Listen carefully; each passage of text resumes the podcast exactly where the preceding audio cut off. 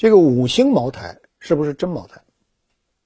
这个茅台的确有两个 logo，一个是飞天仕女，一个是五角星，就是五星茅台也是真的。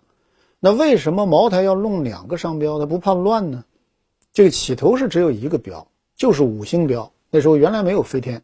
这个一九五一年国营的茅台酒厂成立以后呢，它用的就是五星标。那当时国家为了创汇，那茅台酒开始对国外销售。那个时候呢是建国初期，这个国外的反华势力啊，他拿你这个五星的标志做文章，说你这是政治商标。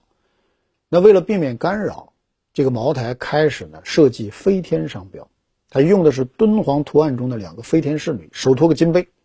这个敦煌壁画中的飞天形象很中国，在国外影响很大。所以这个新标的标志呢，它迅速就被接纳了。但是原来的五星标呢，它还在用，结果就形成了你飞天茅台出口，五星茅台内销。那再后来呢，经济发展了，国力增强了，这个商品进出口呢也没有那么多磕磕绊绊了。这个五星茅台也可以出口，那飞天茅台呢，在国内也可以卖。那现在有人说呢，飞天的酒质比五星好，其实。飞天跟五星的酒质是一模一样的。现在有三种酒叫普茅，一种是飞天，一种是五星，一种是生肖茅台，他们的酒质都是一样的。